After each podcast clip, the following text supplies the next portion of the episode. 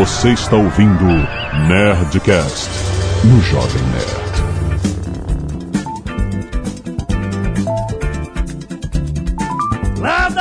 Nerds! Aqui é Alexandre Antônio, Jovem Nerd, e eu aprendi a vender na empolgação. Aqui é Flávio Augusto. Suas apresentações nunca mais serão as mesmas. Aqui é Sandro Magaldi. Quem não se comunica se estrumbica. Aqui é Azagal e vender, vender, vender. É, rapaz, muito bom, muito bem, Azagal. Nós estamos de volta com o Expresso Empreendedor. Sim, aproveitando que estamos nesse ano de empreendedorismo, um monte de conteúdo de empreendedorismo toda última sexta-feira do mês. Mas nós também temos os nossos Nerdcasts regulares de empreendedorismo, onde podemos nos aprofundar um pouco mais no assunto. A gente vai falar de se vender, como nós nos vendemos, como a gente cria o chamado pitch de vendas, como é que a gente cria um pitch matador, como é que você convence a outra pessoa, talvez seja um negócio, pode ser um consumidor, mas como é que você convence de que alguém deve comprar a sua ideia, né, e seguir adiante com o seu negócio? Muito bem, eu quero entender, eu quero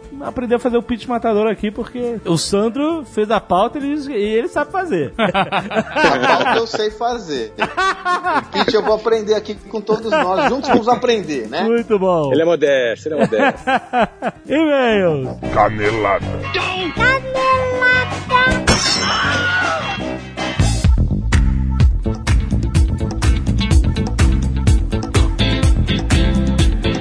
Into the disco scene.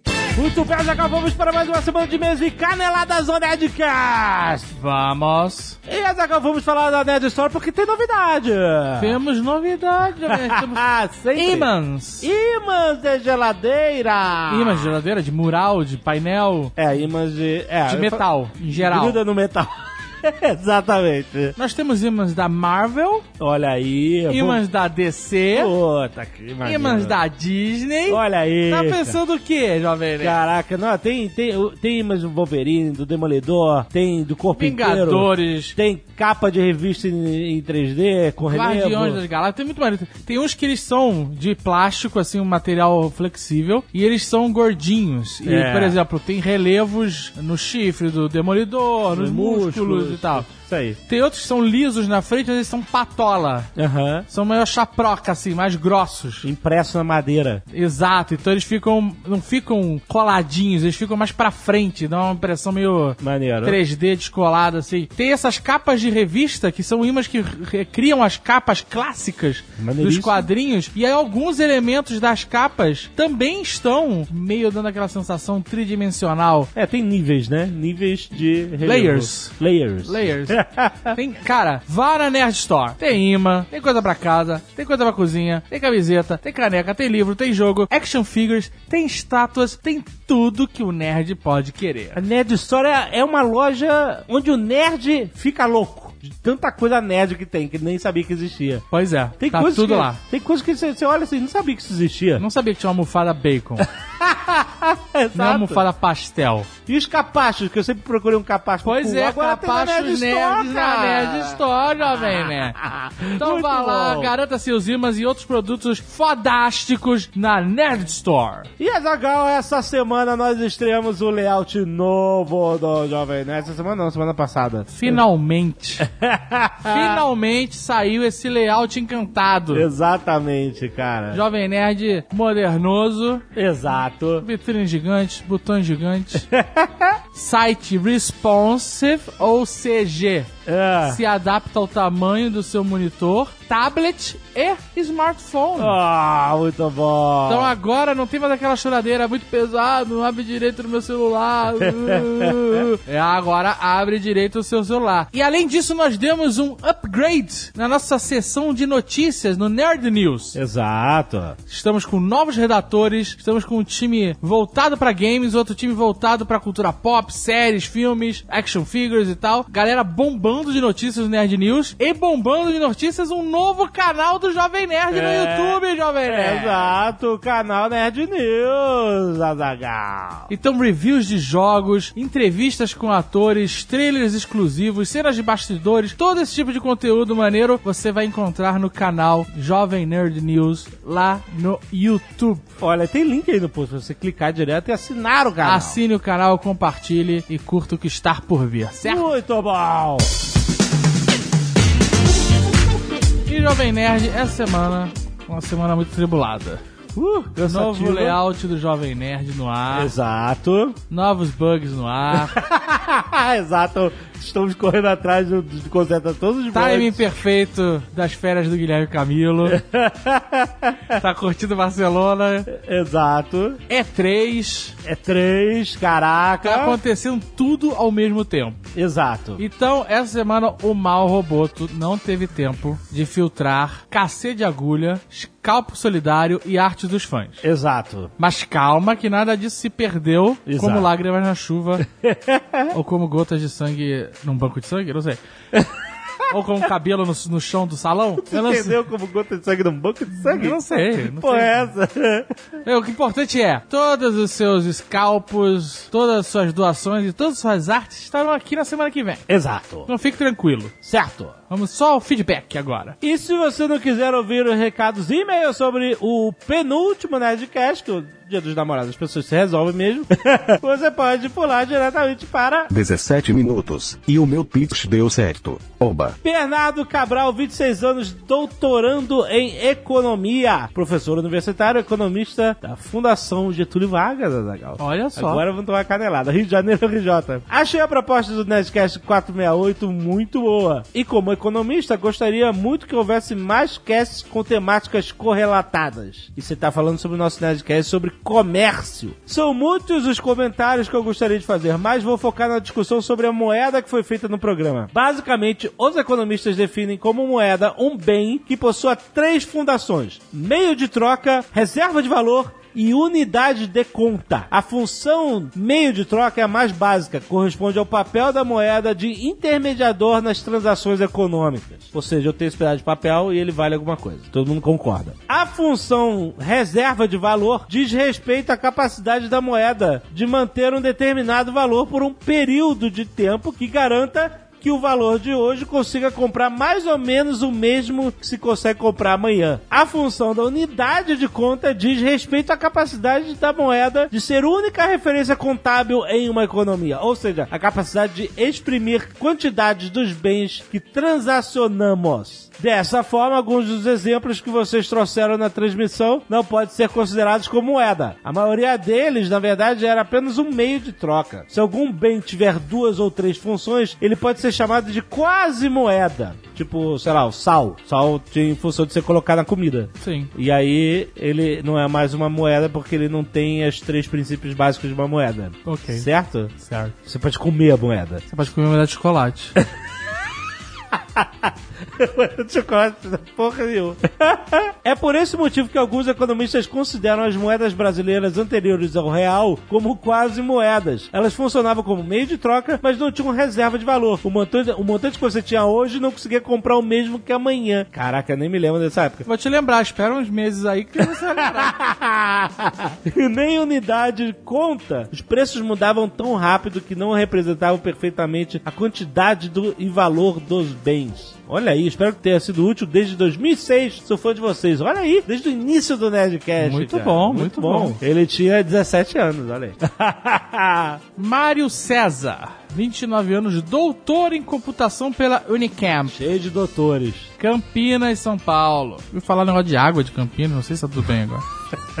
Qual é essa? Crise, crise hídrica. Crise hídrica. Que agora tem pouca água o pessoal, né, não sei. Tem que beber água agachado, não sei.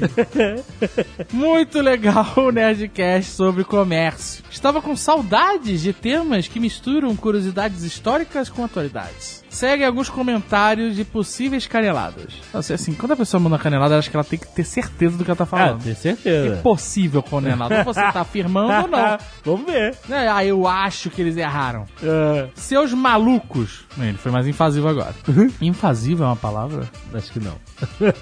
Eu acabei de criar. No escambo realizado no início do contato dos portugueses com os índios, não se trocava ouro, mas pau-brasil. Ah, sim, sim, mas eventualmente havia extração de ouro, claro. Não estou dizendo que. Olha aí, um- por isso que é possível canelada, não é a porra da canelada. Ele chamando ele de maluco. Não estou dizendo que em nenhum lugar do que viria a ser o Brasil havia afloramento de ouro, mas os índios não tinham volume de ouro extraído ou de fácil extração para fazer trocas significativas. E, inclusive, essa é uma das diferenças emblemáticas entre as Américas portuguesa e América espanhola. É, mas eu tinha quantidade suficiente de ouro pra você olhar. Opa, se esse aqui. índio tem ouro, Se esse índio vagabundo que passa o dia na praia tem ouro, tem mais. Em algum lugar tem mais. Um detalhe interessante sobre a fé e o valor do dinheiro que ouvi numa ótima aula de história. Para o dinheiro funcionar, você não precisa acreditar nele, só precisa acreditar que os outros acreditam nele.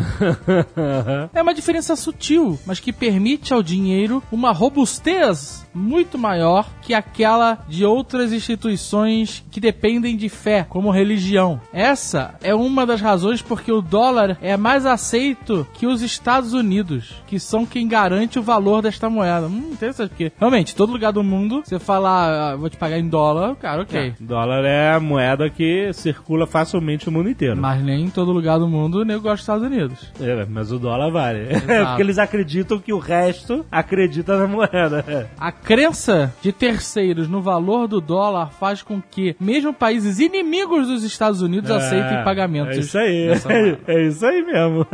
Mais um detalhe sobre algo que falaram no início do Nerdcast. É fato que instrumentos de troca monetária, moeda, sal, cacau, etc., são muito antigos. Mas, ainda assim, a troca pura e simples, escambo, é muito mais antiga, pois primeiro é necessário surgir um volume de trocas razoável numa localidade para que uma das partes da transação aceite receber algo, que não o produto final É. que ela deseja. Tá rolando o negócio ali, até que as pessoas ali, opa, então tem muita troca aqui, vamos criar uma unidade pra fazer todas as nossas trocas. Sobre a pergunta fundamental, o que veio primeiro, a necessidade de vender ou a vontade de comprar? Me parece que foi a vontade de comprar, pois uma característica básica do escambo é o mútuo interesse pelo produto alheio. Sim. Se um dos lados não tem interesse, não tem troca, ainda que haja excedente de produtos próprios. É, isso aí, todo mundo tem que estar com vontade. Preciso dessa parada. Um último comentário. Este sobre e-commerce. Entrar numa livraria gigante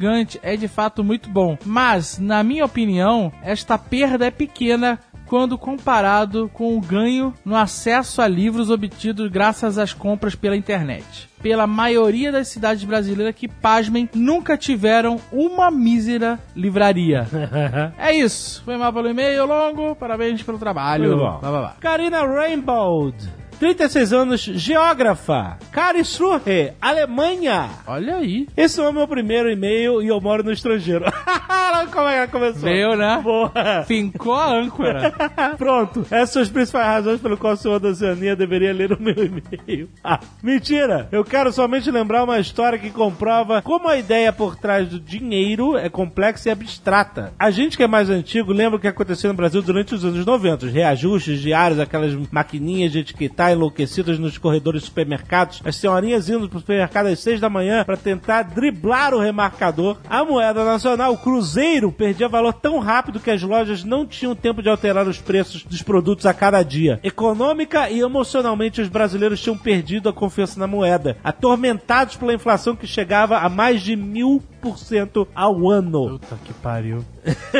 Eu lembro que as revistas em quadrinho que eu comprava, ela tinha um código, não tinha preço na capa. Era um código. E aí o código remetia a uma tabela que ficava na mão do jornaleiro, essa tabela o cara atualizava todo dia. O táxi. Táxi Os também, táxis, eles tinham um taxímetro que marcava um valor, mas tinha uma tabela que convertia que, o valor que que, era reajustava. trocado. É, caraca, que loucura, né? Como as coisas no Brasil são, nosso então ministro da Economia, o Fernando Henrique Cardoso, não entendia nada de economia. Mas foi humilde bastante para contratar um grupo de especialistas liderado por Edmar Baixa, e esse grupo sugeriu a criação da moeda fictícia, a Unidade Real de Valor, a URV. Daí que veio o nome real. A, a URV foi uma transição, né, da nossa moeda antiga pro Sim. real. O plano era que as pessoas continuassem a utilizar a moeda existente, o cruzeiro, mas todos os valores viriam marcados em moeda falsa, a URV. Salários, preços, impostos. Assim, os preços se mantiveram estáveis, porque a URV não mudava, né? Aham. Só o preço antigo. E a única mudança eram quantos cruzeiros valia uma URV. Que é muito maluco, né? Você vai É, pensar. Louco, é muito louco. Uma dúzia de ovos custava uma URV sempre. Não importa se a senhora tinha que sair com 10 cruzeiros num dia, 12 cruzeiros no dia seguinte. A ideia era que os brasileiros começassem a pensar em URVs e fossem esquecendo os cruzeiros. Porque antes disso a gente tinha remarcações, né? É, já marcação. Tá, tá, tá. E depois, tá. quando a inflação chegava num ponto maluco, eles cortavam zeros da moeda. É, cada, lá, cada tantos anos uma cortava bala zeros. Juquinha passava a valer 10 milhões, É. eles cortavam um monte de zeros e a bala Juquinha valia, sei lá, um centavo. Não eram tantos zeros assim que Pô, eu lembro de um cortavam repor- três zeros. Eu me lembro de uma reportagem que o cara tava mostrando esse negócio de cortar zero da moeda e o cara era dono de uma loja de ferragem, material de construção Ah. e, e, sei lá, alguns produtos dele que eram mais baratos perdiam completamente o valor. A Ah, caixa de pregos cortava. custava, sei lá, 100 reais. Os Aí caras cortava cortavam três três zeros. zeros. Não valia mais nada. Exato. O povo se acostumou aos preços estáveis, entre aspas, e em 1994 a URV se transformou no real, que temos até hoje. Por enquanto. temos não, perdão. Eu recebo em euros. Olha que babaca. Excelente. Então ela mandou um link aqui do This American Life, episódio 423, The Invention of Money, contando toda essa história. Muito bom. Jonas Murusso e Fagundes, 36 anos, acadêmico de Direito, Cruz Alta, Rio Grande do Sul. Só tem realmente gente Só, diplomada. Só, só os doutores. Bom dia, boa tarde, boa noite, grande jovem nerd Azagal. Este é meu primeiro e-mail. Ah! Então ignorem possíveis erros. Eu vou ignorar mais do que ignore. possíveis Então- erros. Ah, Michael Belfort. Você vai pular. Eu vou, já pulei, inclusive. Deus E tem gente que fica realmente indignada quando eu faço Indignado. isso. Mas, ó, Jonas, não fique chateado que você teve seu nome citado. Quem tá irritado nem isso conseguiu. Michael Belfort, 26 anos, consultor em gestão de serviços de TI. Belo Horizonte, Minas Gerais. Não é doutor, vou pular também. Não, que é isso? Que é isso? Cavaras e veio.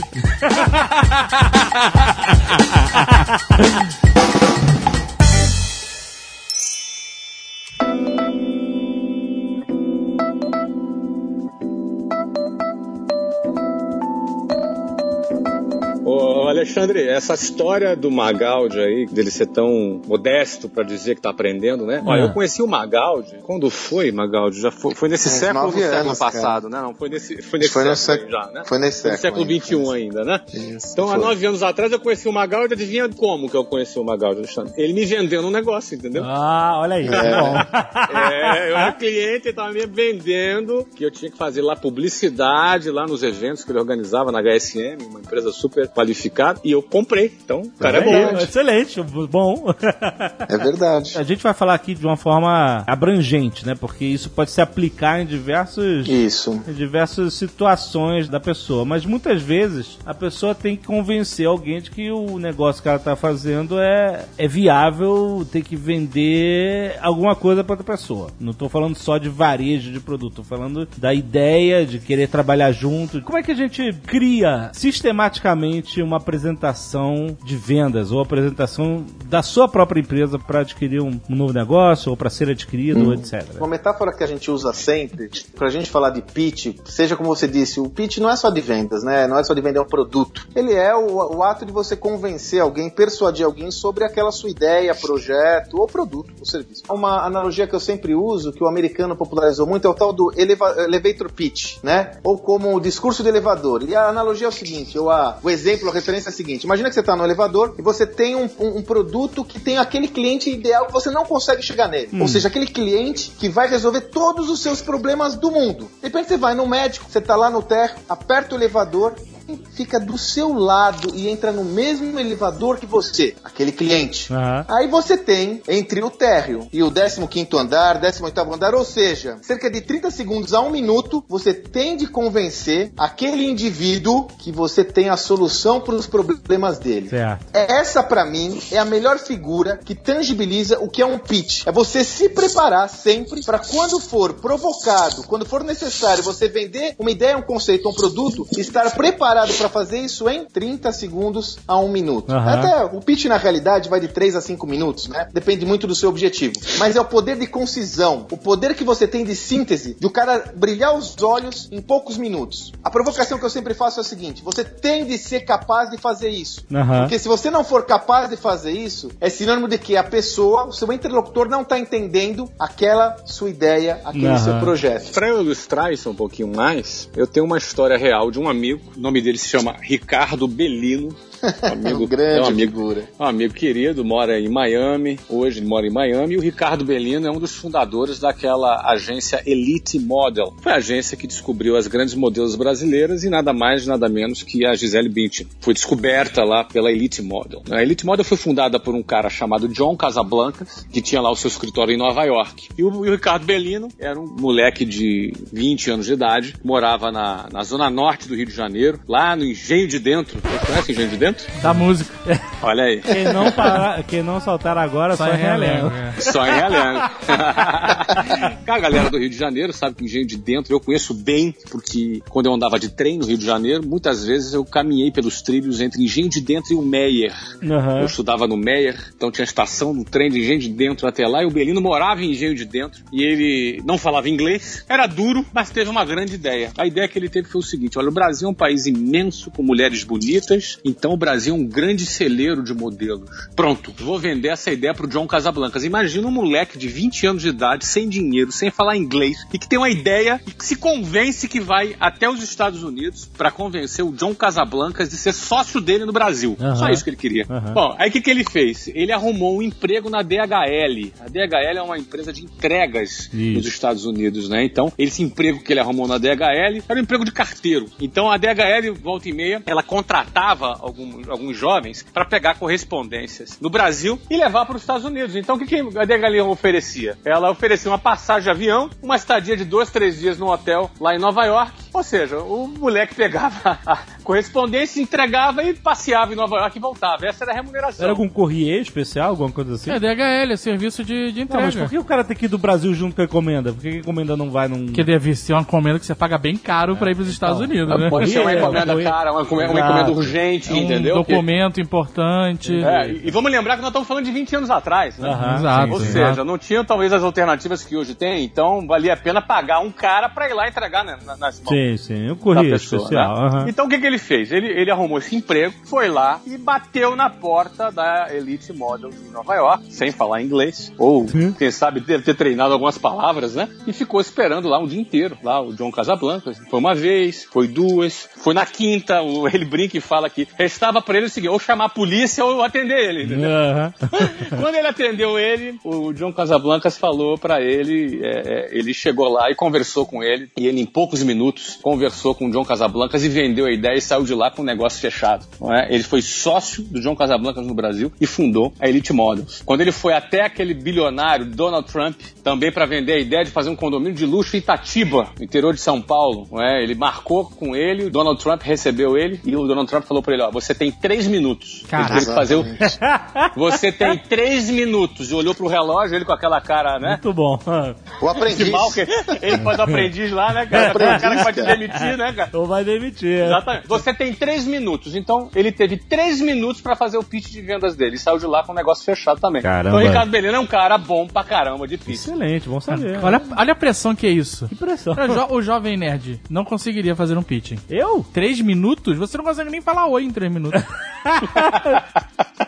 eu me estendo assim, é isso? Caralho! Mas eu vendo, eu vendo na empolgação, você sabe. Não, não, você prende no cansaço, eu acho. Não, não, não, não. Cara, não, não, não, depois não. de uma hora e meia o cara não aguenta mais, ele Meu compra amigo, qualquer coisa. A gente vai em agência e eu sapateio e todo mundo fica empolgado. A gente tem, a gente, deixa eu contar essa história que ela é boa. A gente- existe a técnica do good cop e do bad cop. Sei, Isso. sei, sei. É, e quando nós vamos em fazer tour em agência aqui, que a gente vai visitar clientes ou agências pra falar do Jovem Nerd e tal, vamos eu, o Guga e o Alexandre. E aí a gente usa uma técnica que é good cop, bad cop, crazy cop. Traduzido, né, pra, pra galera, né? Que é policial bom, policial mau, policial louco. Exato. Então, normalmente eu e o Guga Mafra, nós alternamos quem é o good cop, quem é o bad cop. E o Jovem Nerd, ele é sempre o crazy cop. Eu sapateio nas, nas reuniões, rapaz. Eu fico empolgadíssimo com as paradas. O Crazy Cop é bom, mas, ó, é necessário. Magaldi, é, isso a gente não pode negar, né, Magaldi? Não. Isso a gente não pode negar. Eu, não eu pode negar. concordo. Eu concordo. Agora, quer ver uma coisa? Vocês têm o pitch matador, não tem? É, sim, a gente tem o nosso pitch sempre, com certeza. Manda aí, Azagal. O que, que, é, o que, que é o Jovem Nerd? Por que, que eu tenho que comprar o Jovem Nerd? Ih, Por que, que você tem que comprar o Jovem Nerd? Ih, cara, do ar É. agora. Virou Ô, reality Flávio, show. vamos ver se vale a pena. Vamos lá, hein? Vamos ver. Virou reality show. Teste do pitch. Vamos lá. Manda aí, Azagal. Você tem 30 segundos, Azagal. Caraca, Senão, ó, Caraca, aí tá foda. é tipo aprendiz, senão você é demitido dessa parada aqui, cara. O Jovem Nerd é um, um dos maiores veículos de mídia e de conteúdo voltado para um nicho tem muito dinheiro, que consome muito. É. É, não devia ter falado é, e aí eu tô me estendendo nisso. É, É a pressão. é a pressão, a pressão é cara. foda. E a pressão, e a pressão, hein? A pressão, hein? É, cara. É que eu não tô pensando em vender Jovem Nerd agora, né? É, tá vendo? É difícil. Tem que se preparar. Não, mas o pitch, olha, isso é importante que o pitch, quando ele é preparado, ele é muito mais. É, é, Mas, mas, é- mas olha, mas eu vou falar uma parada. O que que acontece? Por mais que você prepare, o pitch, ele também precisa ser espontâneo, entendeu? Sim. Porque às vezes você capta uma situação que está acontecendo e aquilo vira o mote do seu pitch. E fica muito mais natural o seu pitch. Porque o pitch não pode ser aquela coisa que você decorou igual aqueles scripts de telemarketing, né, cara? Parece um robô falando, né, cara? Sim, com certeza. Não é? O pitch precisa ser uma coisa espontânea, aquela sacada do pitch também é uma, é uma coisa interessante. Dependendo do produto que você está vendendo, é legal que ele seja também de forma bastante espontânea. Completando a zaga, eu acho que o Jovem Nerd ele é, ele é uma boa escolha porque ele O Jovem Nerd quer traz vender. O cara quer vender, Sapateia aí, Alexandre, vai lá. O Jovem Nerd traz, além de ter o podcast Teve número tempo pra um pensar e é fácil. audiência do Brasil, ele traz engajamento, o público gosta do que a gente faz, porque eles sabem que nós temos um, um, um alto padrão de seleção de qual mensagem que a gente vai passar adiante, entendeu? A gente escolhe a dedo os nossos anunciantes, e a gente sempre quer que eles tragam algo de conteúdo, algo relevante pra pessoa. Então, quando a gente escolhe um anunciante, ele tá muito bem. Ah, me perdi. Agora, Olha lá, olha lá. Ó, Ele tá- Bom, vamos lá. Não, Nerd. quando a gente escolhe o Vamos anunciante. organizar essa parada aqui, que senão a gente tá desensinando mais do que ensinando. É. Olha lá. Primeira coisa que vocês colocaram, que é fundamental num pitch, Ah, né? Que é estabelecer uma conexão com o interlocutor. Empatia.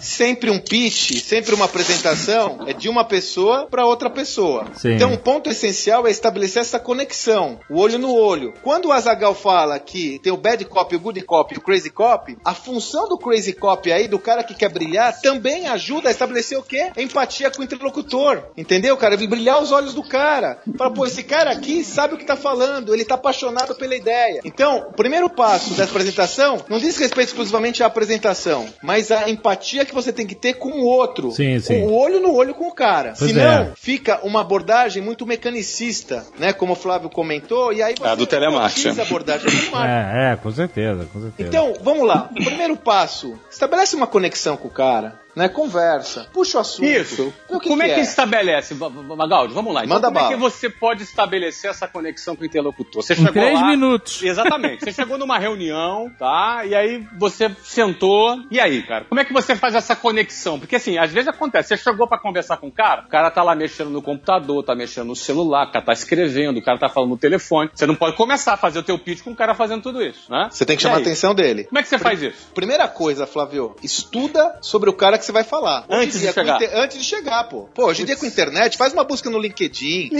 Face LinkedIn, do cara. Facebook. Não, tem uma dica melhor do que essa. É, é. Manda. Tem um novo app, software, site, não sei como poderia chamar, que chama Crystal. Crystal, não, é Crystal alguma coisa. Como é que Crystal Knows. é? Não, que Crystal Knows? Tá aqui na minha frente aberto. É isso? Aham. Olha o Crazy Cop agindo.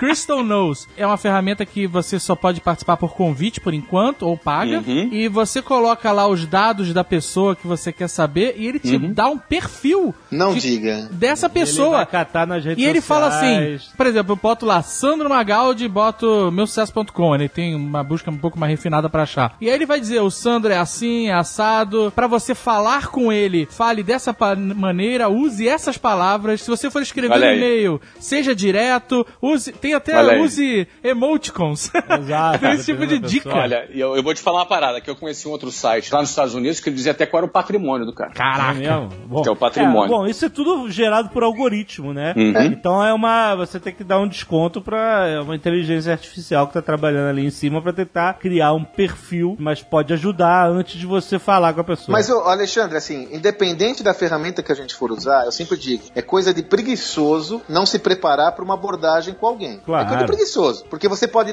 assim, na recepção, no seu celular, você pode encontrar coisas incríveis sobre a pessoa. Isso o é time verdade. que ele torce, a experiência anterior dele, você descobre que esse cara estudou com um amigo numa escola, que esse cara Sim, trabalhou numa sim. empresa. Exato. Então, assim, vamos chamar a atenção dele. Eu tenho que falar alguma coisa para ele olhar no meu olho. Isso, inclusive, gente, é antes do pitch, hein? Eu tô falando no pré-pitch. Eu tenho que atrair a atenção dele. Senão eu vou falar pra quem? Eu vou dar um exemplo na prática. Eu conheci o o Flávio Augusto nos vídeos, num vídeo que ele fez com a Bel Pest. Uhum. E eu fiquei interessado. E aí eu fui no LinkedIn, eu vi quem é do meu círculo que, Que tinha conexão com o Flávio, achei o Uhum. Marco. Marco Gomes. Falei, Marco, apresenta a gente aí. É, olha aí. Hoje em dia é muito fácil ver. Fiquei com medo agora, hein, cara?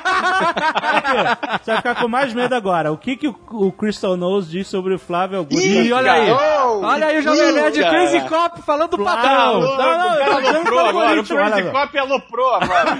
Agora. Presta atenção. Flávio é entusiástico, decisivo e prefere muito mais resultados sobre processos. Mas ele se sente desconfortável sobre perder controle sobre as coisas. Giving up control, né? É, é abrir mão de controle. Olha aí. Caraca, olha aí. meu, parece, isso parece horóscopo, entendeu, meu? Olha o cara, É isso. exatamente. e aí ele tem várias. Quando você. Ele dá dicas de como você. Quando você for falar com o Flávio, stick to the big picture. Quando você estiver mandando e-mails pro Flávio. Nossa, ele- coitado do Flávio, vai tomar agora e-mail. Caraca. Não, eu tô pressionado. Isso, isso é lá nos Estados Unidos, isso, né? É um. É, É, um, é, é americano, eu acho. é, acho que é, bom, tá É tudo em inglês, inglês o é ainda, inglês. né? Pô, Não mas faz muito sentido, né, cara? Não, O não, faz ele todo puxa sentido. tudo, cara. Faz o todo algoritmo sentido. ele puxa tudo, meu. É, eu não sei como é que ele faz a leitura da sua vida. É, eu me atrevo a dizer que será que é algoritmo mesmo, né? Porque, cara, putz, sei lá, Eu esquisito isso aí. cigana lá. No, no, tem uma- aquelas cria, né? É, acho, acho que isso é um negócio meio espiritual, entendeu, cara? Okay, you have three minutes. Conhecer o cara lá é pra você criar essa empatia, né? Você sabe que o cara é corintiano, né, cara? Você vai chegar lá com a camisa do Palmeiras, Não rola. Ah, é. já criou um problema, entendeu? Tem que criar conexão. É, com certeza. E hoje em dia é muito fácil a gente eh, reunir informações sobre a pessoa no, justamente no LinkedIn, no Facebook, etc, para você saber como abordar a pessoa. Esse aplicativo novo aí, ele é só uma forma de centralizar essa busca As informações. Mas aí, Alexandre, a gente pode até pensar, vamos lá, então estabeleça empatia. Agora vamos falar da apresentação. Você tem várias formas de fazer essa apresentação, mas tem que ter algumas coisas muito claras pra você. Primeiro, qual é a sua oportunidade, cara? Qual que é a vantagem? Qual que é o diferencial que você tá apresentando pra aquele cara do outro lado da mesa lá? Isso tem que estar muito claro. Sim, sim. Sabe, qual que é a oportunidade? Quer dizer, você está apresentando para ele uma solução, você quer ser sócio desse cara, você quer trabalhar, né? você quer que ele tenha ele como investidor, você quer ele como cliente. Que oportunidade você apresenta para ele? Outra coisa, a oportunidade para ele, não para você. Sim, sim, claro, claro. Com certeza. Claro. Né? Que a gente tem o hábito, às vezes, de vender aquilo que a gente acha que é bom para nós. Sim. E às vezes até o cara tá pressionado a vender, porque tem que bater a meta dele, ou porque ele, ele precisa vender porque o negócio dele não tá tão bem. Ele despeja essa ansiedade sobre o cara, Isso deixando de focalizar o discurso dele sobre aquilo que é importante para ele. E aí você fica com Exato. aquele letreiro assim piscando na tua, na tua testa, assim, estou desesperado para vender para vocês. Estou desesperado. e aí não vende, né, cara? Ah, e isso pode ser muito bem aplicado tendo uma entrevista de emprego, porque você tá se vendendo pro cara, né? Então, Sim. é a ansiedade. A ansiedade da venda atrapalha a venda. O Azagal, você fez a entrevista com o candidato ao gerente de marketing da Nestor. Certo. O que que um dos candidatos chegou e falou quando você perguntou qual era a primeira... É, eu perguntei pra ele, como é que você vê o primeiro dia, seu primeiro dia aqui na empresa, né? E teve um cara que respondeu assim, ah, sei lá, mano. Ótimo. Que beleza, hein, cara? Acabou a entrevista Mas- né, Que ali. beleza. Você deu um sai daqui, mano, pra ele também. Eu falei, valeu, a gente entra em contato. Isso. Mano, agora, legal, você sabe, eu trabalhava uma época, eu tava na Folha de São Paulo. Eu tava no processo, eu era gerente comercial, ela tava no processo seletivo para contratar vendedor, né? E aí eu, eu perguntei pra um jovem, que era um jovem meio surfista, assim, pá, né? Falei, cara, qual que é o seu objetivo de estar aqui comigo? Imagina você daqui a três anos, onde você vai estar? Ah, eu vou estar no Havaí. Pô, cara, então foi legal, né? Ou seja, ele não tá olhando como ele vai resolver o meu problema, ele tá olhando como vai resolver o problema dele. Exato. Exato, Daqui a três anos o cara largou tudo e foi embora. Se você vai estar no Havaí, eu vou contratar um cara que vai estar no Havaí. Isso. Exatamente. Okay, you have three minutes. Legal, então assim, só pra gente é, seguir aí nessa linha da apresentação, você criou a conexão lá com o teu candidato, olho no olho, puxou algum assunto que fosse interessante pra quebrar aquele gelo, né, dar aquela quebra de gelo, né, fazer o cara prestar atenção em você, no teu olho, olhando no olho dele e tal. E aí, na hora de começar a apresentar o produto, você começa a falar do diferencial, não é isso? Do seu produto, do valor que você vai criar Perfeito. para ele e não para você. Antes de passar para a próxima etapa, deixa eu aproveitar e dar um exemplo de como era o pitch de venda que eu fazia quando trabalhava com curso de inglês. Olha aí, Opa, ó lá, excelente. Flávio. Então acho que isso é legal. Seu pitch de vendas. Vende o curso de inglês pra gente agora. Ó, Não, olha. eu sou aqui que nem o, o Donald Trump, eu sou aprendiz aqui, bicho. Qualquer coisa eu te Calma, repito. calma. Eu sei como é que é porque me ligaram, essa turma do Flávio. Então, na realidade, o pitch de venda lá levava 40 minutos. Então não, Ah, não vai dar pra fazer aqui. Mas acho que na hora de apresentar o produto, nessa questão do diferencial, não é? a gente tinha também essa, esse- essa, essa apresentação inicial, tinha uma, uma conversa prévia que a gente chamava de pré-speech, mas na hora de apresentar o produto, de apresentar o curso, a gente não apresentava de cara o nosso curso. A gente primeiro, a gente apresentava como era o mercado. Então Aham. a, gente, a gente fazia um pitch da concorrência. A gente não fazia um pitch nosso, por exemplo. Aham. Tô dando um exemplo aqui, não tô dizendo que isso é a regra. Certo. Claro, A gente fazia o pitch da como a- concorrência. Como era assim na prática? Na prática era, olha, como são as escolas de inglês? Não é? Elas se focam em quê? Elas se focam em é, conversação ou em gramática? Aí ele colocava assim, olha, se foca em gramática. Maravilha. E a sala de aula, ela, ela geralmente era composta por quantos alunos? 15, 20, 30 alunos? Ah, por cerca de 20 alunos. Aí ia montando, ia perguntando pra ele, ia fazendo ele falar como era. Eu ia escrevendo como era, entendeu?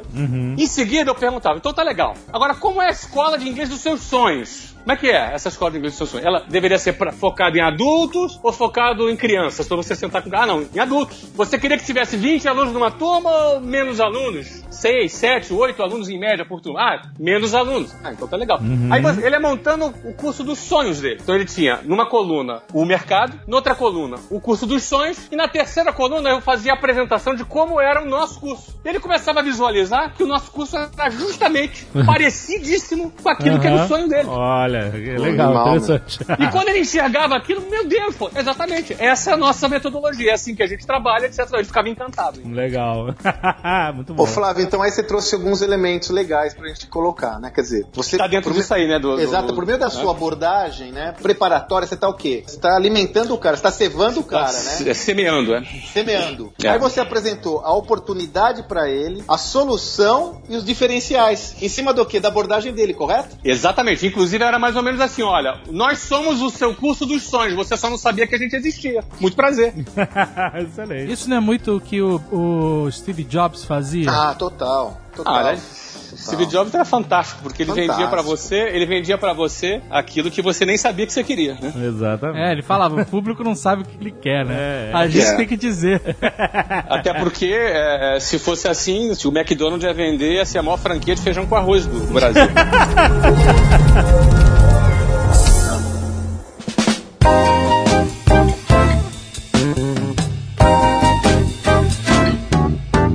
Você sabe que a forma mais poderosa de vender alguma coisa é o cliente não perceber que você está vendendo pra ele, e sim que ele está comprando de você. Por isso que o Steve Jobs é brilhante. Steve Jobs sempre vendeu sem vender, né? É, ele é um cara que focava muito os lançamentos dele. O mercado inteiro ficava esperando o lançamento. Então, no fundo, essa expectativa que ele criava no mercado para fazer a- o lançamento, aquela apresentação, aquele pitch que ele fazia, no fundo era a conexão que ele já criava com o mundo inteiro, né? É verdade. Ele já botava todo mundo inteiro prestando atenção naquilo que ele ia falar. Era o pré-pitch dele, né? É o Isso. pré-pitch. E ele criava essa expectativa e esse sentimento de que você, ao adquirir um iPhone, um iPad, ou o que seja, você está entrando num clube exclusivo, Uhum. né? Que não é qualquer um que pode ter, porque você não pode escolher a configuração, você não pode escolher. Hoje em dia um pouco mais, mas antes é o que ele te entregava, é esse aparelho, você não vai mexer em nada, você não vai mudar nada e esteja satisfeito. E mesmo assim era o sucesso que era, né? É o Exatamente. sucesso que é até hoje, né? Mas Claro. se você, você percebe, né, né, né Azaghal, se for olhar a abordagem dele, sempre tem esses elementos, né? Quer dizer, qual é a oportunidade, a solução que ele traz, os diferenciais dessa solução. No caso do Steve Jobs, no caso de. Até eu sempre faço esses exercícios, o TED é, uma- é um bom laboratório para você ver bons pitches. Como a palestra só pode ter 15 minutos, você vê o poder de concisão. E é muito mais complicado e desafiante você falar alguma coisa em poucos minutos do que você usar muito tempo para isso, né? Então você percebe que havia uma preparação, ele sabia cada palavra que ele estava colocando, né? Uhum. Ele tinha a visão clara de cada visão que ele ia colocar lá, o que, que ele gostaria de gerar como resultado. Nada era gratuito. Mas é muito importante acrescentar, é, se a gente for falar sobre o- a estratégia de apresentação deles, ele sempre guardava um elemento tecnológico de vanguarda na manga. One more thing. Exatamente. É, one more thing, exato. Toda apresentação dele precisaria ter algum elemento que estivesse à frente da concorrência, né? alguma coisa exclusiva. Inclusive, há quem diga que ele já tinha quatro, cinco, seis, sete inovações na frente, mas é obviamente ele ia lançando um de cada vez. Não adianta você despejar tudo que já tem. Né? Há quem diga que a Apple já tem é, já até o iPhone 10 já com as, as suas features, com as suas inovações já pré-definidas. né? E é óbvio, né, que desses anos para cá a própria concorrência já começa a diminuir essa distância, né? Você tem excelentes lançamentos da Samsung sim. e outras. Vai ficar cada vez mais difícil ali para eles, até porque já não contam mais ali com a visão um pouco diferenciada do, do fundador, né, do Steve Jobs. É, por isso que na apresentação a gente nunca pode perder a perspectiva do diferencial. Quando ele trazia essa solução inovadora, quando ele trazia essa visão única, ele está explorando o quê? Qual que é o seu diferencial? Por que, que eu tenho que ouvir você e não ouvir o seu concorrente? Por que, que eu tenho que dar atenção à sua abordagem e não ouvir a- o, o outro? Isso tem que estar muito claro, em primeiro para mim, e depois como eu tangibilizo esse diferencial de uma forma prática Para o cara vai cliente. falar, entendi, cara. É, Por exemplo, isso- lá na- vamos continuar no seu exemplo, Flávio, que eu acho que é uma boa Claro. referência. Quando você pra- traz o inglês para 18 meses, o que, que você fez? A primeira coisa que eu defini foi o seguinte: ó, qual é o público? Vou trabalhar com o público adulto. Qual é o problema que esse público tem? Os cursos duram sete anos de duração, não é? Então, pô, um cara de 30 anos de idade, engenheiro, médico, profissional, empresário, o que for, ele pode levar sete anos para aprender inglês? Não pode, não é? Ele vai querer ficar sentado do lado de criança? Não vai. Ele vai querer ficar fazendo provinha e para no final ser professor de inglês? Não, ele não quer ser professor de inglês, ele é engenheiro. Pode escrever. Não é? Então, assim, então, pô, como é que eu resolvo um- esse problema pro cara do público adulto? Esse cara tem que aprender mais rápido, esse cara não tem tempo, esse cara precisa ter uma linguagem mais adulta, ele precisa sentar do lado de adulto, porque o adulto, ele vai estudar porque ele precisa, não é porque é um prazer pra ele ir pra escola de inglês, ele não quer estudar inglês, ele vai porque é necessário, é um mal necessário na cabeça dele. Então, se ele sentar do lado de uma criança, ainda vai se sentir burro, porque a criança vai aprender mais que ele, tem mais facilidade. Ou seja, quando a gente preparou o produto, a gente levou em consideração que esse público precisava de uma solução rápida e criamos um curso de 18 meses. Por que 18 meses? Porque o cara não pode ficar 7 anos. Pô, isso há 20 anos atrás, né? Foi em 1995 que a gente lançou isso. Na época não existia nada parecido. Ah, a gente foi chamado de maluco e não é, muita gente achava que isso não era possível e é muito legal que hoje em dia todo mundo faz isso. Mas o que é legal é o seguinte, na hora de preparar o produto, como eu era vendedor, quando você prepara o produto, você já, já começa preparar o produto de maneira, já começa a pensar já no pitch de vendas. Uhum, uhum. Porque, pô, na hora de vender, você vai poder falar isso aqui. Então, vamos preparar o produto de maneira que o pitch fica mais, fique mais interessante. Sim, com De certeza. tão importante que é o pitch, né? Porque acho que vai lembrar que uma empresa precisa saber se vender. Não é você, cara, precisa saber se vender. Seu projeto, seu produto, seu serviço, a si próprio, tem que saber se vender, não é? Então fazer o seu pitch. Então, falando em pitch, Magaldi, vamos continuar. Depois que você apresentou os diferenciais, o que mais tem que ter no pitch aí? Qual que é a visão, né? É, muitas vezes, quem tá fazendo pitch se perde numa coisa básica, cara. É falar qual é o seu objetivo com aquela apresentação, ou seja, o que você tá buscando. Cara. Você quer um emprego? Você quer um investimento? Você quer vender seu produto? Você tem que ser claro e categórico. Nós latinos, sobretudo nós latinos, temos uma grande dificuldade, às vezes, em enunciar o nosso objetivo. Fica meio sem graça, sabe? Fala, não, eu quero te vender isso. E aí, você às vezes faz um pitch todo, completinho, e esquece de fazer o quê? O fechamento, o funil. Então, o que, que você quer? Qual que é o seu objetivo, cara pálida, em falar comigo aqui? Isso tem que estar tá claro, tem que estar tá evidente. Tem que estar tá claro desde o início, Magaldi? Desde o início da abordagem, tem que estar tá claro, né, Flávio? Senão eu nem consigo montar toda a estrutura, mas tem uhum. que estar tá explícito no final. Vamos claro. só dar o exemplo que você trouxe. No final, você diz o call to action no final. O fecha, né? o fecha, né? O fechamento, né? Eu quero a sua matrícula. Eu quero que você claro. seja um matriculado na minha escola. Porque às ah. vezes, parece uma obviedade que a gente tá falando, mas eu canso de ver vendedores que deixam a abordagem no ar, cara. Entendeu? Fazem toda a abordagem e esquecem do quê? E aí? O cara foi fazer turismo, né? O funil. E aí? Uhum. Né? Eu preciso de X milhões para você colocar no meu negócio para eu conseguir fazer isso, isso, isso. Eu preciso desta vaga de XYZ para poder criar valor nisso. Eu preciso enunciar o meu objetivo. Não podemos partir do pressuposto que o seu interlocutor sabe o que você deseja. Você tem que ser categórico, clássico e falar isso com muita propriedade, né? Com muita, muita atitude, que isso conta muitos pontos. Tem um programa de televisão que eu gosto muito que, que é um programa de pitch que é, é o, Shark, Shark Tank. Shark Tank, é. é. Shark Tank é a, a gente queria fazer um programa desse no Brasil, nós e o Flávio. É, não, eu vou, deixa, deixa, eu falar uma coisa pra vocês. Esse programa ele ia ser, tava sendo comprado pela Rede TV em 2009 ou 8, acho, 2008. É. E eu fui convidado pra ser um dos tubarões. Sério? E, ah, sério, sério, Faz sério. todo sentido, faz todo sentido. Eu, Ricardo Belino, acabei de falar nele agora há pouco também, ia ser, e outros amigos é, empresários. Mas acabou, na reta final, houve um problema entre os sócios da, da emissora e acabou que o programa não foi pro ar. Ah, Mas eu, é, eu, gosto muito desse programa, é muito interessante. É um programa de pitch. Sim, é um programa de pitch. É, porque são empresas reais, né, muitas delas já têm experiência é, e expressão no mercado, e os caras preparam um pitch, eles têm um pitch de que um minuto para fazer para a fileira Acho que é, eles têm que vender o negócio deles para conseguir investimento, são grandes, tem cinco grandes empresários, investidores que vão ouvir ele apresentar, e no final, os tubarões tubarões, né? Ele chama tanque dos tubarões, ele Exato. entra no tanque dos tubarões. Os caras tentam negociar, negocia ali no ar mesmo e fecha o negócio. Fecha o negócio e o cara vira sócio de... É, ou não, né? Ou não. Mas é engraçado que eles têm um, mais ou menos um minuto pra fazer uma apresentação e depois tem. tem um questionário que eles perguntam, ah, então beleza, qual é o seu faturamento, não sei o quê, como é que é o seu tamanho, o que, que você pretende fazer. Mas se eles não forem conquistados nesse primeiro minuto, é uma coisa que não vai. realmente Aliás, não vai. Né? É, boa. Aliás, é muito interessante que o pitch do Shark Tank, que é o tanque dos tubarões, ele é padronizado dentro desses conceitos que o Magal está falando. Porque a primeira coisa que eles fazem é: Oi, tubarões, tudo bem? Olha, meu nome é Fulano de Tal, Exato. eu sou dono da empresa Tal, eu estou aqui porque eu quero conseguir 200 mil dólares em troca de 20% da minha empresa. Exato. Ele, ele faz o enunciado.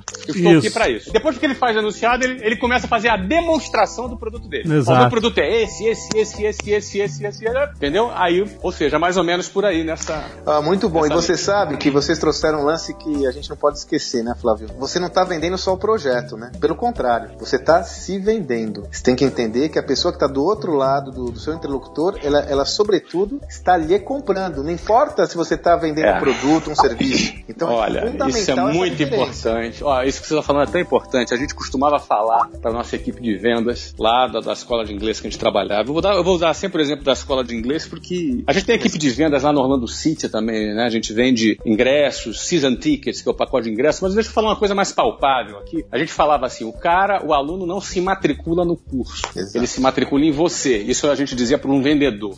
Não é? E aí eu vou fazer uma. Vou parafrasear isso para você que está me ouvindo. O teu cliente, ele não compra o seu produto. O seu cliente compra você. Ou seja, ele olhou no teu olho, é o teu olho brilhou, você gerou empatia, ele confiou em você. Não é? Ele gostou do produto, é claro, mas ele comprou você. Então eu lembro que, assim, eu, minha vida começou vendendo, né, cara? Eu fiquei anos vendendo, fui gerente gerente de vendas, diretor de vendas, enfim, dirigi quase 800 vendedores debaixo da minha, da minha liderança direta. Né? Então, eu diria para você que eu tinha uma frase comigo que era o seguinte: desde a minha época que eu ia vender no tete a tete, né? A gente vai usar o exemplo da matrícula, né? Que a venda no curso de inglês a gente chamava matrícula. Então, a frase era assim: ó, toda pessoa é matriculável. Ou seja, todo cliente que assiste a sua apresentação, ele é um cara que pode comprar o seu produto, desde que você faça o pitch correto. Se você fez um pitch e o seu cliente não comprou, é porque você errou em alguma coisa. Isso é um conceito muito importante porque muito vendedor ele acha, ah, não, o cara não tinha dinheiro, ah, o cara não tinha tempo. Não, não é que o cara não tinha dinheiro, não é que o cara não tinha tempo, é que o seu pitch não o motivou suficientemente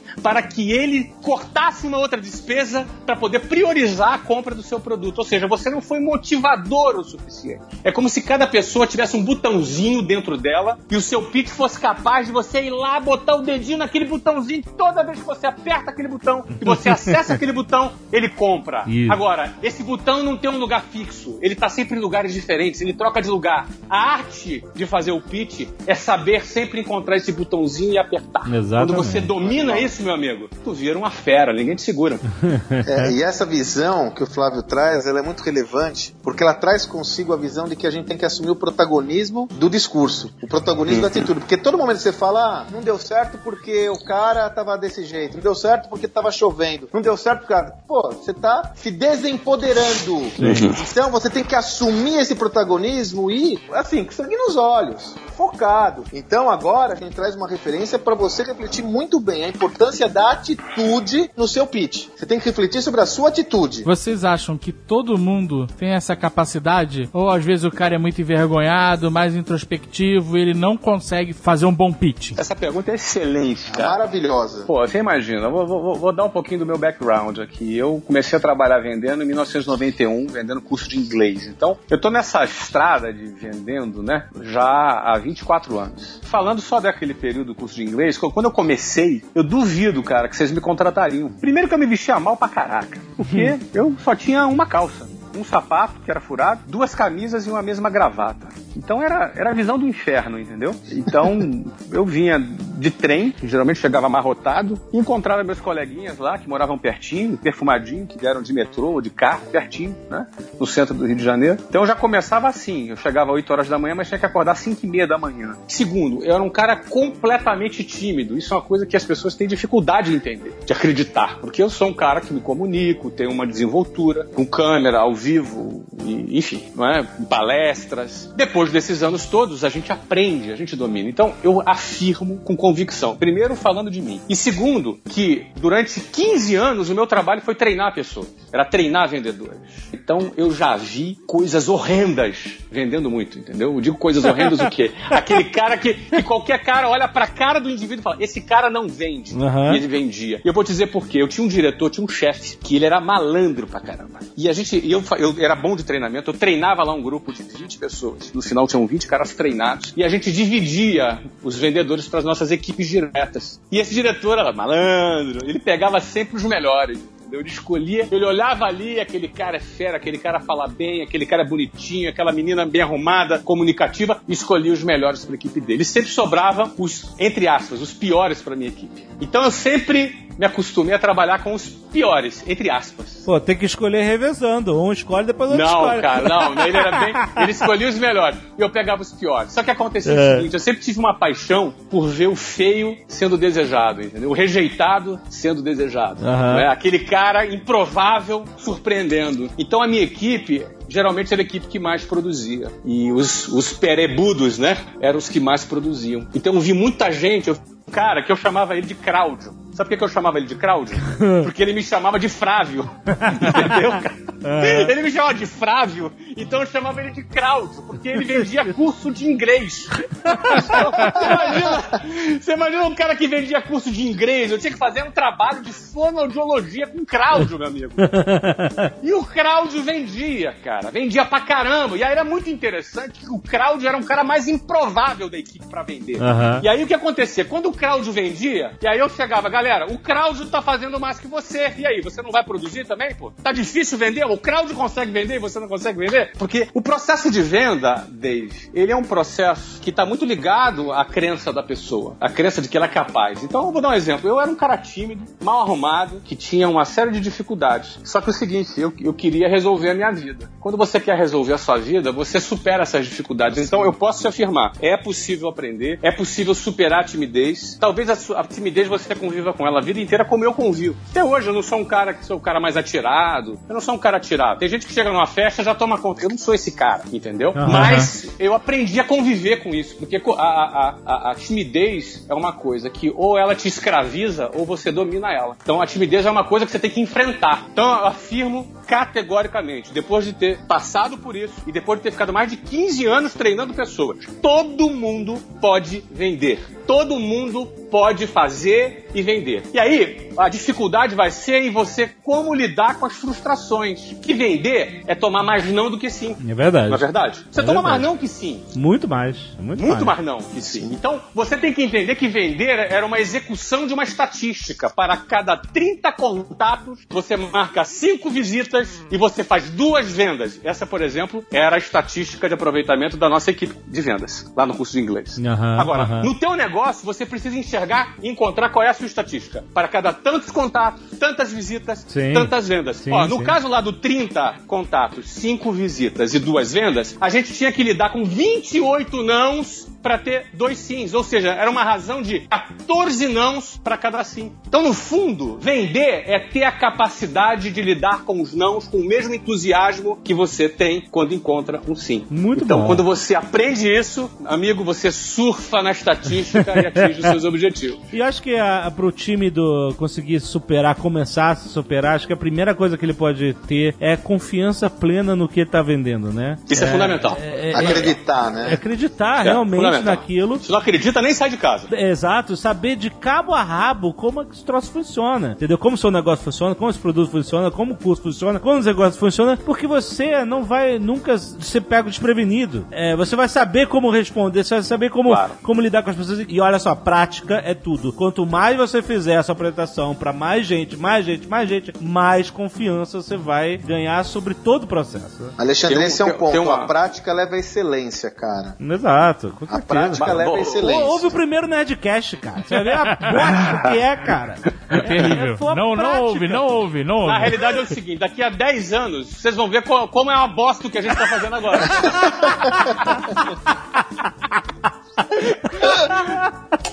Okay, you have three minutes. Agora, deixa eu voltar na parada de acreditar no que faz, que eu acho importante. É o seguinte, cara, se você não acredita que você faz, mas você faz porque precisa da grana, você tá se prostituindo. É, é isso aí. Desculpa ser duro, desculpa se eu tô sendo muito direto, entendeu? É, não tô aqui pra alisar ninguém, pra passar a mão na cabeça de ninguém. Ah, mas eu preciso, Flávio, eu preciso. Cara, você precisa menos que você pensa. Menos que você pensa. Em 1994, eu ganhava 7 mil dólares por mês, porque eu era diretor de uma empresa, num curso de inglês. Tava bem, era um salário bom pra caramba pra mim. Só que eu comecei a identificar naquele momento que o produto, sendo diretor, descobrindo um pouco mais, né, os bastidores, eu via que o produto, ele não era tão bom quanto eu pensava. Quando eu percebi isso, eu levei pro meu chefe, que era o presidente da empresa, a ideia de, de repente, aprimorar aquele produto. A empresa não tinha esse interesse em investir no aprimoramento do produto. A partir daquele momento, eu achei que eu estava mentindo. Aquilo mexeu com a minha convicção de eu vender. Aham. Aquilo mexeu com a minha convicção. E aí eu vi, cara, eles não vão mudar. Então, se eles não vão mudar, quem tem que mudar sou eu. Eu quero mudar. Eu quero continuar vendendo aquilo que eu não acredito. Eu comecei a achar que eu estava mentindo para os meus clientes e mentindo para a equipe que eu liderava. Aham. Foi aí que eu tomei a decisão de pedir demissão. E era difícil pedir demissão ganhando um salário tão alto. Isso em 1994. Imagina, Opa! 7 mil dólares em Hum. 1994. Bonito. Era muita grana, entendeu? Hoje, 7 mil dólares seriam 21 mil reais, mas naquela época seriam 50 mil reais, mais ou menos. Era isso mesmo que eu ganhava. Era muita grana, não. Eu andava de carro zero, morava bem, você entendeu? Ah, e foi quando ah, eu falei, não, não, não vou continuar. Eu pedi demissão para abrir minha própria empresa. E assim, eu não abri minha própria empresa na época porque, ah, vou abrir minha empresa porque eu tenho um plano. Sendo bem franco, o que deflagrou a minha decisão de abrir a minha empresa foi porque eu estava me sentindo, não estava me sentindo honesto. A partir do momento que eu vi que não ia mudar, Uhum. eu não fiquei com a minha, em paz com a minha consciência. Então, eu acho que vale aí pra você, se você não acredita no que você faz, você está se prostituindo e além de estar se prostituindo, você não vai alcançar o resultado pleno que o teu potencial poderia alcançar. É Porque verdade. quando você não acredita, você não, não alcança teu resultado. Você está perdendo o seu tempo em troca de um salário. O meu conselho pra você, mais rápido possível, faz um plano de sair de onde você tá e fazer o que você acredita. Você vai ser mais feliz, vai produzir mais e te digo, você vai ganhar mais dinheiro também. Exatamente. E aí certeza. não adianta a gente ficar falando de qual o modelo do pitch matador, qual o modelo da apresentação matadora. Porque se você não tiver o brilho nos olhos e a convicção daquilo que você está fazendo, não é um robô. É, e com a- certeza. E assim, não adi- e outra coisa, né? Às vezes há a percepção de que o seu interlocutor, a pessoa que você está vendendo, não percebe isso. Lê do engano, o cara percebe tudo. Da mesma forma que o cara percebe quando você está motivado, quando você está com tesão, quando você acredita naquele negócio, e ele se leva pelo seu, ele se, ele- se leva pela sua motivação, ele se contagia com aquilo. Da mesma forma como você não acredita no negócio, ele também é só a gente pensar nós, né, cara? Quando a gente fala pra alguém que não tá acreditando na coisa, como a gente percebe que aquilo Fica é burocrático, né? né? Aquilo fica burocrático.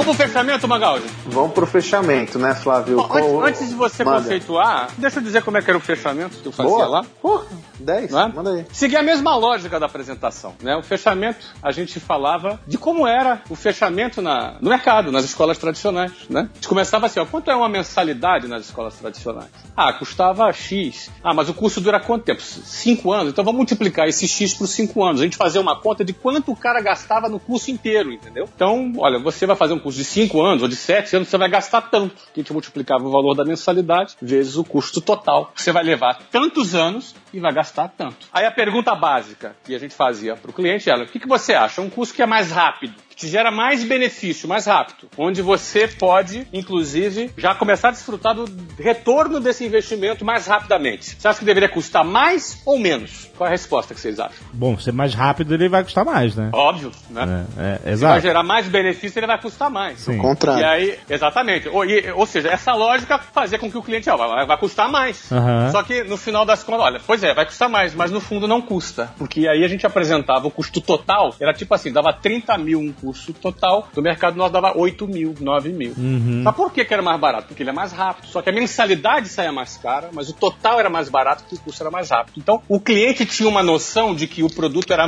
o que ele queria, o que ele sonhava, adequado para ele que é adulto, e ainda ele investir menos dinheiro. Só que apesar dele investir no menos dinheiro no total, isso gerava uma mensalidade maior. Não sei se está todo mundo entendendo. Por exemplo, você pode pagar 200 reais vezes 60 meses, que são 5 anos, dá 12 mil. Ou você pode pagar 5 mil reais em um ano, que vai dar, que é 5 mil dividido por 12, 400 e poucos reais, né? 400 e Ou poucos seja, a reais. mensalidade é mais cara, é o dobro a mensalidade, mas o custo total sai menos da metade. Aham. Então, quando você leva a pessoa para fazer o cálculo do custo total, a pessoa percebe, caramba, eu tenho um curso mais rápido, eu tenho mais benefício e vou gastar menos no final. E é verdade. Você levou ele a fazer um cálculo que vai gastar menos. Ou seja, é o que eu quero, é o que eu busco e me custa menos no total. É mais custo-benefício. O valor compensa. Só que ao mesmo tempo, aquele valor gerava uma mensalidade mais alta significava uma margem de lucro maior para um franqueado que estava operando uma escola que tinha uma mensalidade duas vezes maior. Era bom para o franqueado, era bom para o cliente, é? era bom para nós também que franqueávamos a marca e vendíamos material didático, ou seja, era bom para todo mundo. Aquele negócio que é bom para todo mundo. Quando o cara visualiza isso, ele enxerga que ele está fazendo um baita negócio e ele toma a decisão de comprar o seu produto. Ou seja, a percepção do bom negócio precisa ser conduzida pelo seu fechamento. O cara não Boa. chega sozinho. O cara não vai chegar conclusão sozinho. Você vai preparar o seu pitch de maneira a conduzir o seu cliente a chegar à conclusão que você quer que ele chegue. Porque ao chegar àquela conclusão, ele vai enxergar que o produto é o que ele quer pelo preço mais em conta. Ou seja, é um bom negócio para todo mundo. Pô, é perfeito, né? Quer dizer, o fechamento sempre é levar o cliente ou o seu interlocutor a pensar junto com você aquilo que você almeja. Por isso que no fechamento, né, Flávio, é um grande wrap-up, né? Um É, apanhado fech- geral sintético do que você quer que ele compre. Compre no sentido mais amplo da palavra. Ou seja, qual que é a visão que você almeja que ele compre. Né? Então, esse fechamento é fazer um apanhado geral rápido de todas as abordagens que você utilizou e trazer esse cara para o seu sonho, para a sua visão. Né? Para aquilo que você deseja. E fazer o fecha, né? Assina aqui e agora. E aí esse fecho acontece naturalmente quando o cara enxerga, Sim. quando ele enxerga o valor que você do produto e ao mesmo tempo num custo que faz sentido na cabeça dele. Ele vai ele, é natural esse fechamento. Ele que compra, né, Flávio? Aliás, tem um Ele- conceito ele tá bom pra comprando. gente aí, gente. Preço é diferente de valor. de valor, exatamente. Preço é diferente de valor. Preço está contido na percepção do valor. Eu sempre digo o seguinte: o cliente não é sensível ao preço que você está levando a ele. Ele é sensível ao valor que você entrega. Sempre que o cliente fala que está caro, ele não está falando que aquele preço está alto. Ele está falando que o valor, valor. que você diz que aquela mercadoria tem não Perfeito. vale aquilo. É, e ele só vai perceber o valor se você apertar aquele botãozinho lá dentro, sacou? Ele precisa enxergar o valor. Né? De vez em quando um cliente, na, na época lá do, do inglês, falava assim, não, mas esse curso de vocês é mais caro. Depois de mesmo com toda a apresentação, ele não captou. Às vezes ele fala, mas esse curso é mais caro do que o... Não, mais caro é ficar cinco anos estudando. Né? Eu, sinceramente, para ficar cinco anos estudando, acho que nem de graça eu iria, porque é muito caro ficar cinco anos. Não é? É. Então, acho que a percepção do valor não está simplesmente no preço, está no retorno, no custo-benefício. Então você precisa identificar no seu produto o que, que o seu produto tem, seu serviço tem, que dê ao teu cliente a percepção do valor, não do preço simplesmente, mas do valor. Às vezes você pode refletir, pô, mas meu produto não tem tanta coisa, não tem tanto diferencial assim para eu poder apresentar esse valor. Então tá na hora de você rever o seu produto. Quem sabe você deve remodelar o seu produto, quem sabe você deve criar diferenciais para o seu produto. Exato. Porque, como eu falei no início, quando eu crio um produto, eu já crio o produto pensando no pitch de venda. É, E produto commodity, o preço vai lá embaixo. Você tem que competir com o mercado só com preço. Só não com preço. diferencial, não com não valor. com diferencial, exatamente. Exatamente. E, ó, e só para finalizar e voltar a um conceito que nós já falamos aqui. De quem é a responsabilidade de apresentar o valor para o cliente? É de quem está vendendo. É de quem tá vendendo. Daquele papo, ah, o cliente, ah, não, ele achou caro, tá caro, então, bonitão. Você errou alguma coisa. Exatamente. É. Você tem que rever aquilo que você fez, que você não foi suficientemente competente para mostrar o valor daquela sua proposição. Ele pode ter errado na empatia, não conseguiu criar empatia com o cara, não deu o exemplo certo. Eu lembro que quando eu apresentava um produto para um psicólogo, às vezes o potencial aluno era um psicólogo. Então, para um psicólogo, eu, eu levava a minha apresentação do ponto de vista mais comportamental, psicopedagógico, entendeu? Eu usava uma, uma abordagem mais humana para falar com um psicólogo. Só que às vezes eu ia fazer a mesma apresentação para vender um curso para um engenheiro. Pô, o engenheiro é um cara mais lógico, então eu apresentava a metodologia do ponto de vista da inteligência na metodologia, Sim, do claro. ponto de vista lógico. Eu falava o mesmo assunto, mas com uma abordagem adequada para aquele cara. Porque Exatamente. comunicação não é o que você fala, comunicação é o que a outra pessoa entende. Okay, you have three minutes. Bom, Flávio, chegou a sua hora de fazer o pitch do meu sucesso.com. Olha aí, que bom. Cara, olha, eu vou te falar que eu já vendi de tudo nessa vida, né? De curso de inglês, futebol, ingresso, patrocínio, mas eu vou dizer que vender meusucesso.com é uma das coisas mais fáceis que eu já vendi na minha vida. Eu digo fácil porque a gente teve o privilégio de criar algo que não existia. A gente criou uma coisa que não tem concorrência, que não existe, que você não vai encontrar na esquina, que o teu professor do MBA não vai te ensinar dessa maneira. Primeiro que ele não empreendeu. Ele é um especialista, às vezes num determinado tema, mas não experimentou empreender de verdade, entendeu? Ou seja, a, a gente criou um produto que é, é um produto que não existe. É, que a base dele qual é? O melhor professor para ensinar alguém a fazer negócios são pessoas de negócios bem-sucedidas. né? O melhor professor para te ensinar a empreender é um empreendedor que começou do zero e fez o seu negócio acontecer. Então essa é a base do meu sucesso. A gente quer ensinar pessoas a empreender e quer ensinar pessoas também a crescerem profissionalmente na sua carreira. Porque todos os princípios do empreendedor servem para você que trabalha numa empresa e quer crescer profissionalmente nessa empresa. Você será um empreendedor dentro da sua empresa. Então, como aprender a ter sucesso? A melhor forma de você aprender a ter sucesso é aprender com quem teve sucesso, não é? Nós não acreditamos que o sucesso é resultado de sorte. Nós não acreditamos que o sucesso é resultado do aleatório, do além, você entendeu? O sucesso é resultado de um trabalho. E quanto mais a gente estuda sobre sucesso, mais a gente vê que pessoas diferentes, em locais diferentes, com origens diferentes, têm às vezes as mesmas abordagens e falam as mesmas coisas quando contam da sua trajetória profissional. Então, aham. o trabalho do meu sucesso é um, é um programa, uma plataforma online onde a gente estuda a vida de empreendedores de sucesso. É isso que a gente faz. Nós vamos aprender com a vida deles. A gente produz um documentário e mais um talk show de 10 horas com esse empreendedor e a gente vira o cara do avesso. A gente quer saber tudo do cara. Como é que ele fez? Como é que ele começou? Como é que ele conseguiu a grana? Quais foram as dificuldades que ele teve? Como é que ele venceu essas dificuldades? Aham. Como é que ele superou? Como é que ele cresceu? Como é que ele expandiu? Como é que ele se tornou um milionário, um bilionário? Não é? Aliás, nós temos aí um acervo de alguns bilionários Sim. que começaram do zero nos nossos estudos de caso. Eu vou falar só de dois casos, que é um que nós estamos estudando agora, que é do Caíto Maia, da Chili Beans, é o fundador da Chili Beans. O Caíto Maia começou vendendo tênis do Paraguai, não foi assim, ô Magaldi? Ele vendia tudo, né?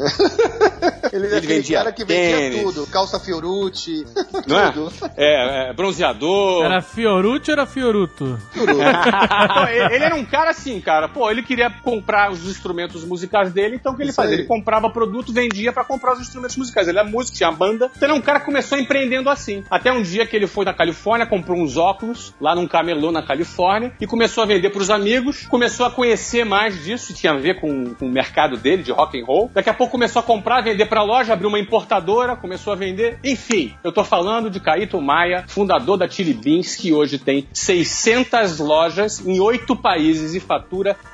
500 milhões de reais por ano. Caíto Maia é uma figura fantástica e nós produzimos 10 horas de material. Nós estamos estudando agora sobre o Caíto Maia com aulas fantásticas. E esse estudo de caso do Caíto acaba agora essa semana, mas você, se tornando aluno do meu sucesso.com, pode acessar no, no acervo. E nós vamos começar o estudo agora do Deusmar Queiroz, que é o fundador da rede Pague Menos. É uma rede de farmácias, tem 700 lojas, ô Magaldi. 720 lojas, 730 lojas, cara. 730 lojas, fatura quanto por ano? 5,2 bilhões. de reais. 5,2 bilhões de reais. Esse cara começou do zero. É, eu não, não, não entendi o número.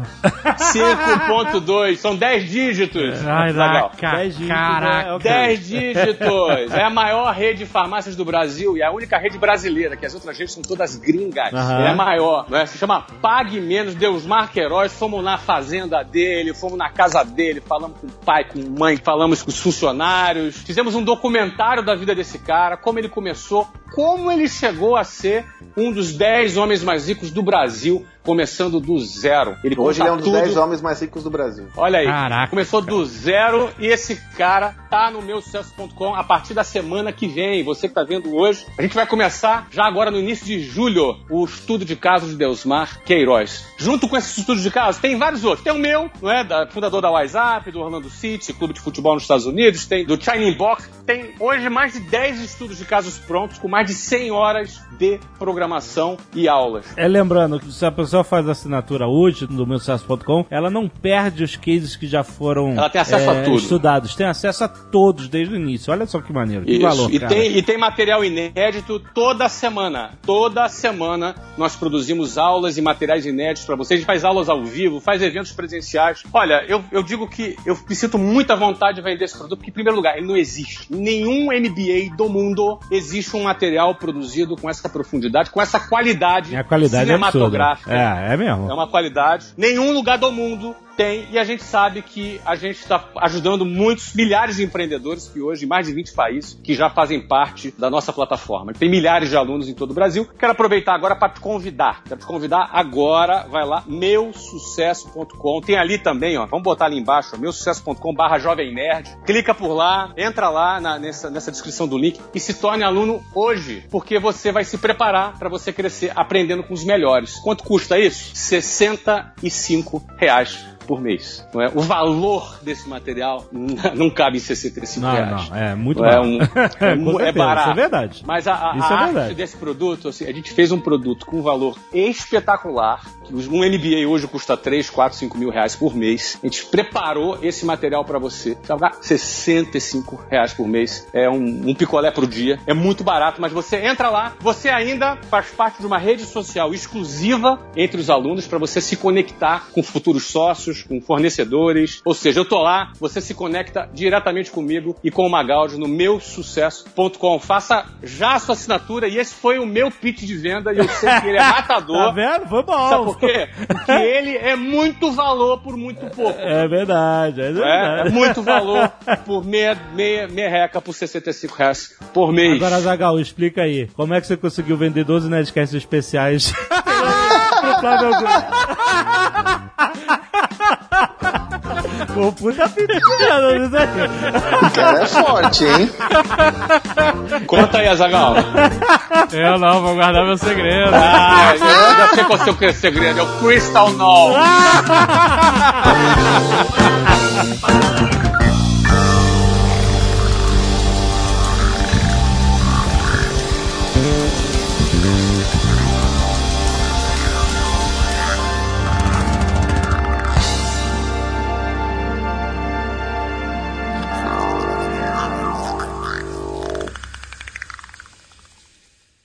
Este Nerdcast foi editado por Radiofobia, podcast e multimídia.